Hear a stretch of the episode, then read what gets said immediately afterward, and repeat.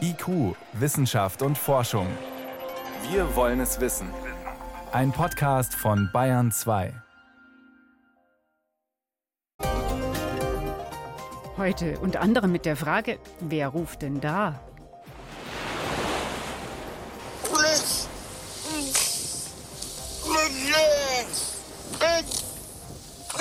Wie bitte? Das ist eine Kegelrobbe in der Ostsee. Die klingt tatsächlich so. Früher waren die selten.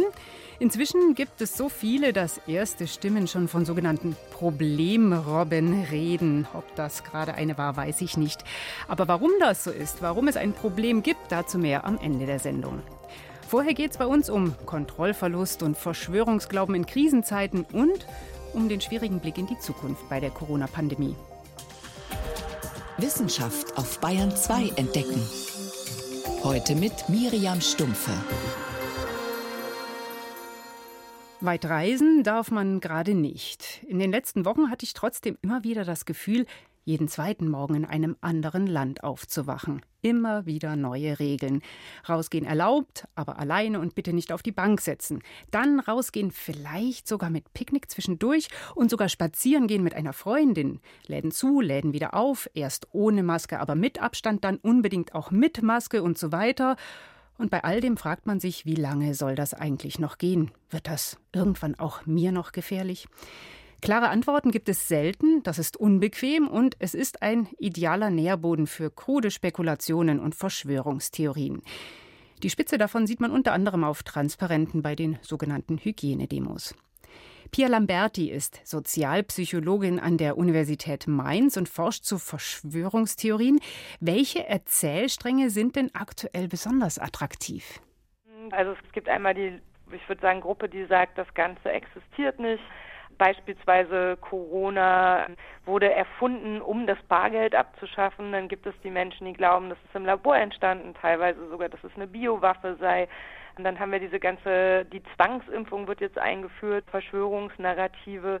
Und da werden dann unterschiedliche Feindbilder bemüht. Mal ist es Bill Gates, mal die Virologen, die Regierung, Soros. Also das sind so die unterschiedlichen Narrative, die es gibt.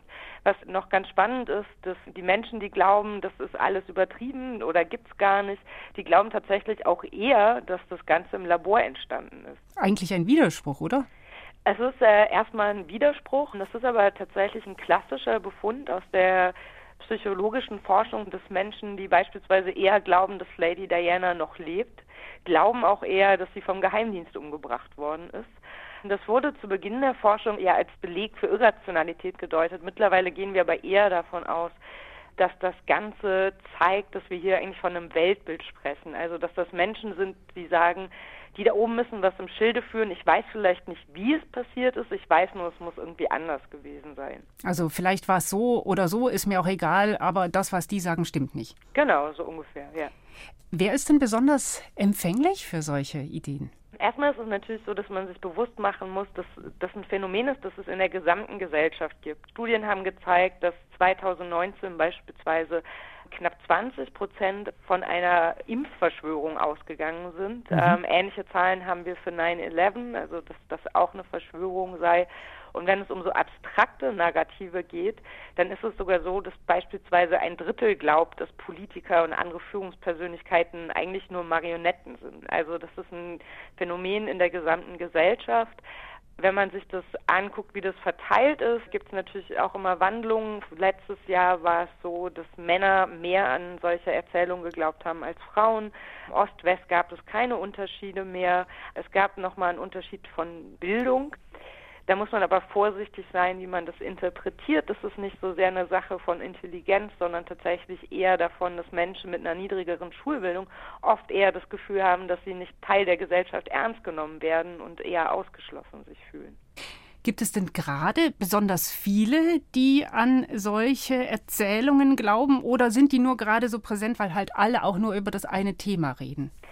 Das ist eine ganz spannende Frage, die ich tatsächlich gerade auch noch nicht komplett beantworten kann, weil uns einfach noch die Daten dazu fehlen.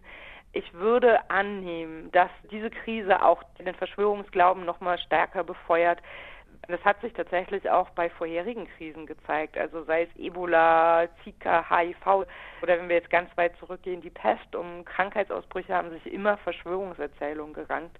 Das ist erstmal kein neues Phänomen. Weil bei dieser großen Verunsicherung die Menschen nach einer Möglichkeit der Kontrolle suchen. Genau, genau. Das ist schön zusammengefasst, was die psychologische Forschung herausgefunden hat, dass eben im Moment, in dem man einen Kontrollverlust hat, Menschen versuchen dafür zu kompensieren und Halt suchen und der Glaube an Verschwörungen ist da eine Möglichkeit.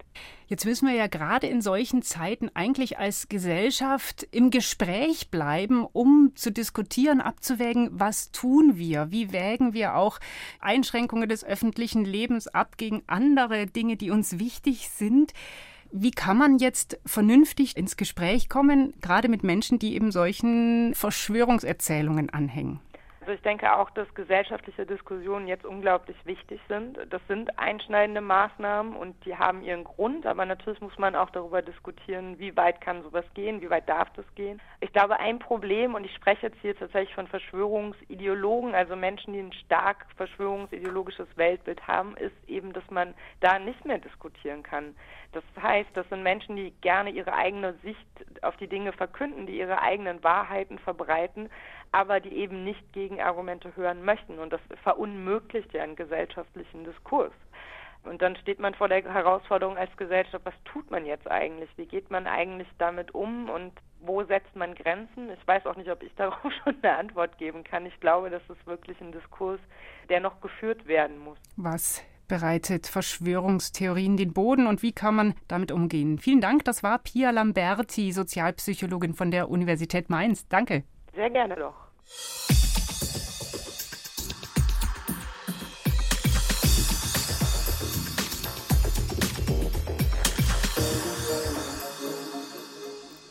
Das Coronavirus haben wir in Deutschland ein Stück weit zurückgedrängt. Seit einigen Tagen pendelt die Zahl der täglichen Neuinfektionen um einen Wert knapp unter 1000. Ein Erfolg.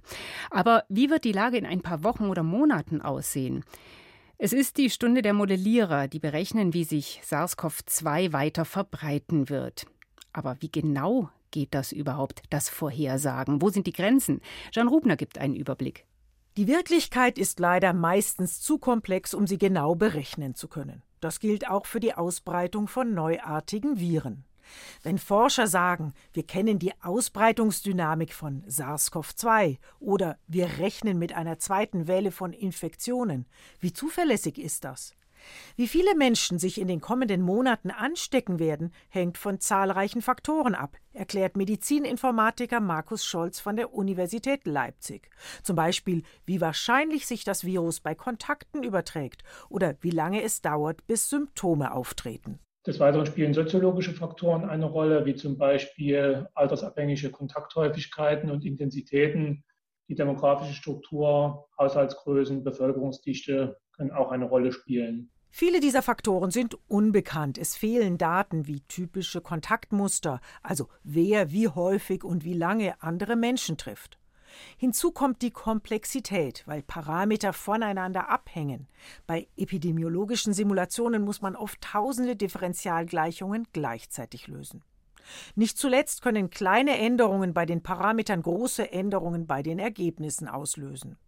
Die Corona-Vorhersagen ähneln also Wettervorhersagen, bei denen nach ein paar Tagen die Vorhersage ungenau wird und nach 14 Tagen stimmt sie möglicherweise gar nicht mehr. Die erste Phase einer Epidemie, also wenn das Virus sich fast ungehindert ausbreitet, lässt sich noch relativ gut vorhersagen, während Phase 2 mit Kontaktbeschränkungen, Homeoffice oder Schulschließungen komplizierter ist, weil menschliches Verhalten stärker mitspielt. Der Physiker und Komplexitätsforscher Dirk Brockmann von der Humboldt-Universität Berlin kritisiert aktuelle Prognosen. Modelle werden angewendet, um Langzeitprognosen zu machen. Das ist in meinen Augen der gröbste Fehler, weil man halt gar nicht vorhersagen kann, welche gesellschaftspolitischen Maßnahmen noch weiter ergriffen werden, also wie die Gesellschaft auf eine Epidemie reagiert. Und dieser Faktor wird meistens unterschätzt, warnt Brockmann. Es sei wichtig, dass man versucht, die politischen Maßnahmen oder die gesellschaftsweiten Verhaltensänderungen mit zu berücksichtigen. Dass also die Epidemien sich nicht entlang der Worst-Case-Szenarien entfalten, Das war immer ein Fehler der Modelle aus vergangenen Jahren, zum Beispiel bei Ebola oder der Schweinegrippe, wo die Modelle immer den Worst Case ausgerechnet haben. Die haben praktisch so getan, als würde die Gesellschaft gar nicht merken, dass sich eine Pandemie oder eine Epidemie ausbreitet. Vor einer zweiten Welle wird zurzeit gewarnt. Sie könnte sogar heftiger sein als die erste, heißt es. Medizininformatiker Markus Scholz hält das nicht für zwingend, unter anderem, weil die Bevölkerung sensibilisiert sei. Ähnlich Dirk Brockmann. Man kennt das Virus schon besser und kann davon ausgehen, dass diese zweite Welle gegebenenfalls länger wird, aber nicht intensiver, was die Fallzahlen pro Tag angeht. Insofern kann man das nicht genau sagen. Jedenfalls können Modelle das nicht hergeben. Man muss jetzt dringend, sagt Markus Scholz, die Unsicherheiten gerade bei besonders wichtigen Parametern verbessern. Hierfür sind spezifische Studien erforderlich, die diese Parameter gezielt untersuchen. Zum anderen wäre es auch wünschenswert, die Datenlage weiter zu verbessern, etwa zum Verlauf der Erkrankung oder zur besseren Abschätzung der Dunkelziffer. Ohne Daten und verbesserte Modelle gibt es also keine guten Prognosen. Aber die sind dringend notwendig, damit die Politik eine wissenschaftlich gesicherte Basis für ihre Entscheidungen hat. Jan Rubner war das über Modellrechnungen zur Corona-Epidemie. Zahlen und Statistiken sind ein großer Diskussionspunkt, wenn es um Corona geht. Hintergründe und Erläuterungen dazu finden Sie auch in unserem neuen Online-Angebot unter br.de-wissen.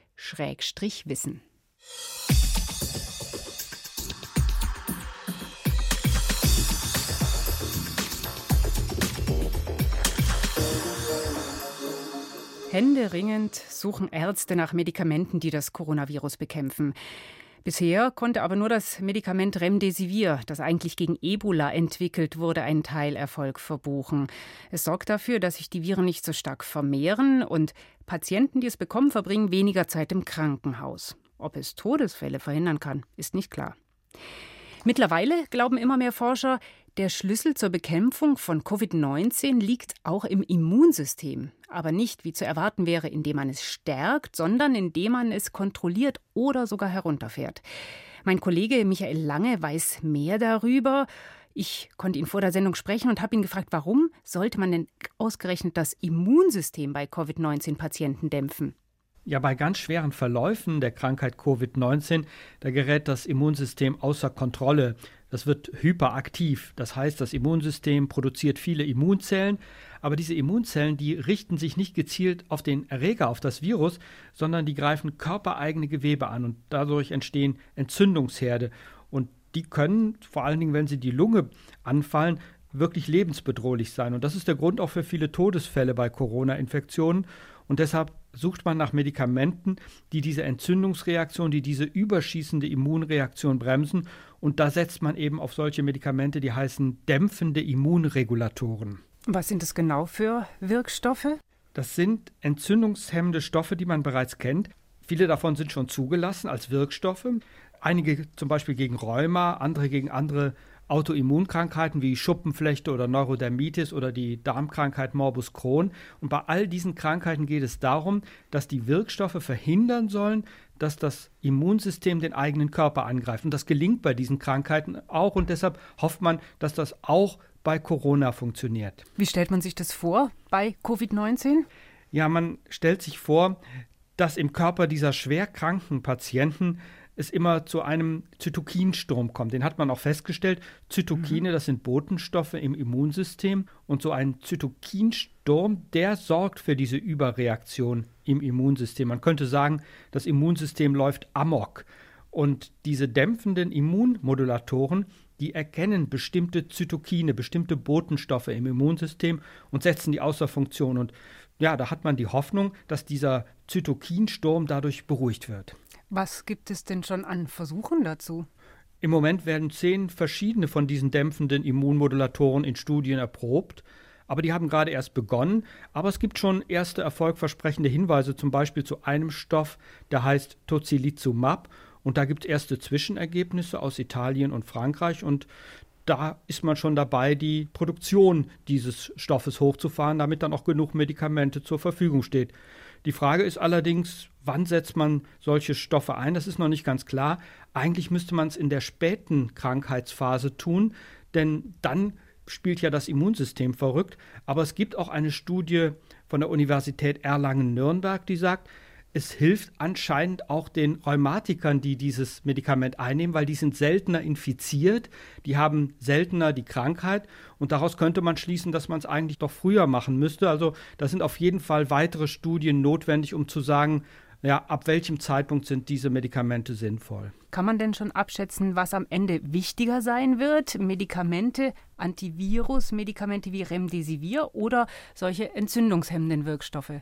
Man braucht auf jeden Fall beides. Also die Vermehrung der Viren, die muss gebremst werden, um den Patienten zu helfen. Aber gleichzeitig ist es eben auch wichtig, dass diese überschießende Immunreaktion, dass die gestoppt wird. Und deshalb braucht man einfach dringend beide Medikamente. Und deshalb muss man jetzt in den Studien schnell zu Ergebnissen kommen, damit man diese beiden Formen von Wirkstoffen auch kombinieren kann.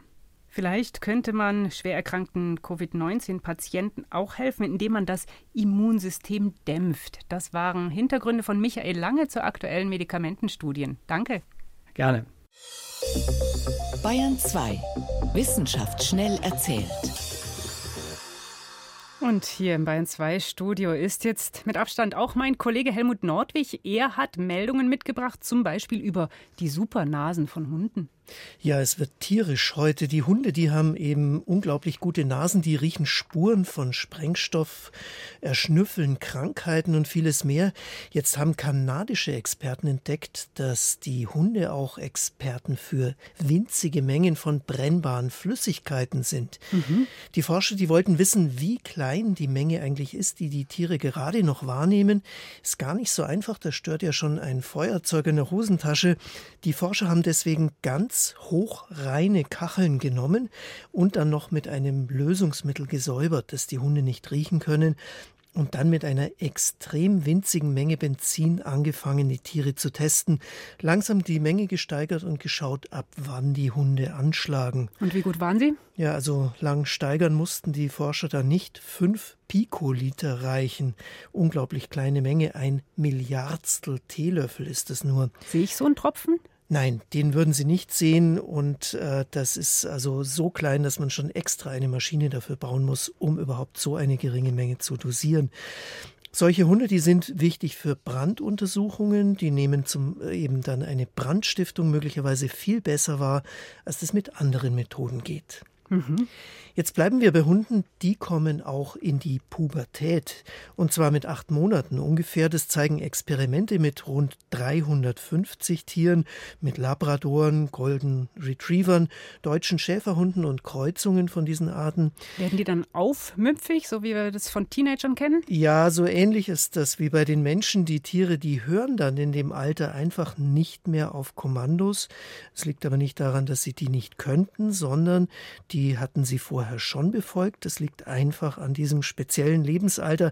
Und zwar nur dann, wenn der Besitzer die Kommandos gibt. Bei einem Fremden hören sie schon.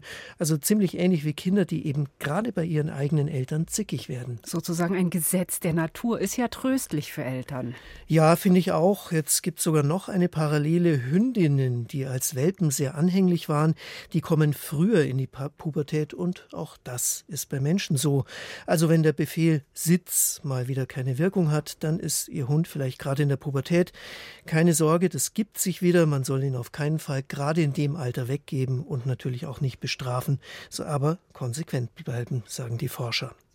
Das war es jetzt aber auch mit Hunden. Jetzt geht es um Schweinswalen, Wale und da gibt es eine gute Nachricht. Forscher aus Exeter haben mit Naturschützern zusammen ein Gerät entwickelt, das die Tiere vor Fischernetzen schützt. Die sind nämlich die größte Bedrohung für die Schweinswale. Die Tiere verheddern sich dort, können nicht auftauchen, was sie ja tun müssen, um Luft zu holen und ersticken dann. Also sind es dann so Netze, die am Boden befestigt sind oder Stellnetze? Ja, genau, die sind fest an einem Ort. Und der Trick, der besteht in einem kleinen Radio Radiosender, der an den Netzen angebracht ist. Der sendet ein paar Mal pro Minute kurze Signale aus. Radiowellen, die breiten sich im Wasser sehr gut aus, sind für die Tiere hörbar und viele von denen bleiben dann tatsächlich dieser Schallquelle fern. Mhm. Ihr Verhalten ändert sich dabei nicht, vor allem auch nicht die Kommunikation. Die Wale, die senden ja selber Klicks aus, aber die sind viel, viel lauter. Ja, und die Tiere gewöhnen sich auch nicht an die Radiosignale. Und das hilft denen zum Beispiel in der Nordsee, wo jedes Jahr bisher jetzt mehr als ein Prozent der Schweinswalbestände ums Leben kommen in Fischernetzen. Werden sanft ferngehalten. Vielen Dank, das war Helmut Nordwig mit den aktuellen Meldungen.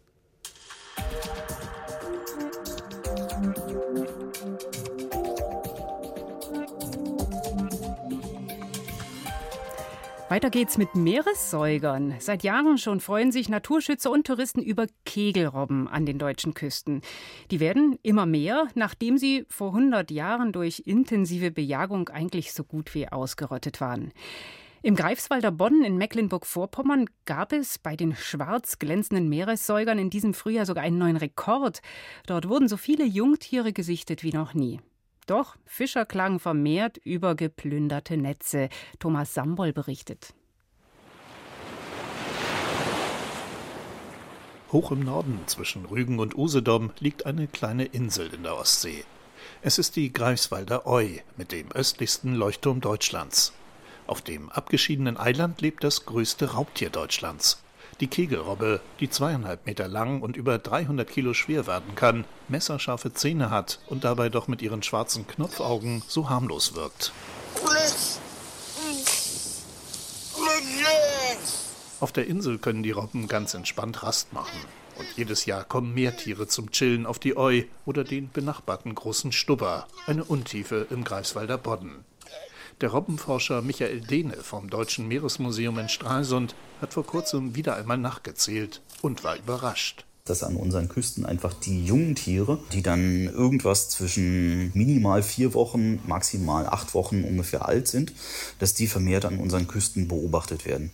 Rund 25 jugendliche Kegelrobben haben es sich demnach in diesem Frühjahr auf der Eu und dem Stubber gemütlich gemacht. So viele Kegelrobbenkinder hat es hier seit Jahrzehnten nicht mehr gegeben, betont Michael Dehner. Die erschließen sich also jetzt Lebensräume zurück, die früher mal zu ihrem normalen Lebensraum gehört haben, bevor der Mensch eingegriffen hat und gerade durch die Jagd die Tiere sehr stark zurückgedrängt hat. Dann später in den 80er Jahren wurden sie durch Umweltgifte noch weiter im Bestand reduziert. Nun sind Jagd- und Umweltgifte verboten und die Kegelrobben kehren an beide deutschen Küsten zurück. Jungtiere, die in der Ostsee vor allem im Februar und März geboren werden, gehen nach dem Ende der rund vierwöchigen Stillzeit erstmal auf Wanderschaft. Dass sie jetzt verstärkt im Greifswalder Bodden auftauchen, könnte auch an der Corona-Krise liegen, so der Meeresforscher. Die Corona-Situation spielt insofern eine Rolle, als dass die Strände etwas weniger besucht sind, als das normalerweise in Mecklenburg-Vorpommern der Fall wäre um diese Jahreszeit. Es ist auch so, dass der Schiffsverkehr etwas zurückgegangen ist. Das bedeutet eben auch, dass die Tiere wieder Rückzugsräume in Gebieten haben, die normalerweise sehr, sehr stark frequentiert werden durch den Tourismus und dementsprechend sehr wahrscheinlich in Gebiete vordringen, wo sie vielleicht noch nicht unbedingt in der großen Anzahl normalerweise gesehen werden. Allein im Greifswalder Bodden sind es etwa 200 bis 300. Für Ilona Schreiber vom Landesverband der Kutter- und Küstenfischer ist das keine gute Nachricht. Also die Kegelrobben sind so geschickt und stellen Netzschäden her, indem sie von den Aalkörben in der Masche genau ein Schenkel zerfressen und sich die Aale dort rausholen und die anderen Fische im Netz lassen. Wenn es mit der Robbenpopulation so weitergeht, ist es unter anderem der Untergang der Fischer mit. Es muss eine Reduzierung stattfinden, hundertprozentig. Zwar gibt es vom Land Mecklenburg-Vorpommern inzwischen Entschädigungszahlungen, aber das reicht nicht, meint Ilona Schreiber. In Dänemark und Schweden zum Beispiel, wo die Fischerei ebenfalls über die vielen Kegelrobben klagt, dürfen Naturschutz hin oder her einzelne Problemrobben inzwischen auch wieder abgeschossen werden. Soweit soll es in Mecklenburg-Vorpommern zwar nicht kommen. Aber es muss eine andere Möglichkeit geben als die Robbenjagd. Eingriffe in die Vermehrung, sag ich mal. Dass man somit die Population verringert. Also so geht es auf keinen Fall weiter. Michael Dehne vom Meeresmuseum in Stralsund meint dagegen, dass sicherlich die Kegelrobbe jetzt nicht unbedingt der Faktor ist, der aus wirtschaftlicher Sicht auf die Fischerei den größten Einfluss auslöst. Die Fangquoten seien demnach für die Fischer ein viel größeres Problem. Ein Kegelrobben-Krisengipfel mit Fischern, Forschern und Politikern soll nun so bald wie möglich klären, wie es weitergeht. Und ob sich die Meeressäuger im Greifswalder Bodden auch in Zukunft so entspannt ausruhen dürfen wie bisher.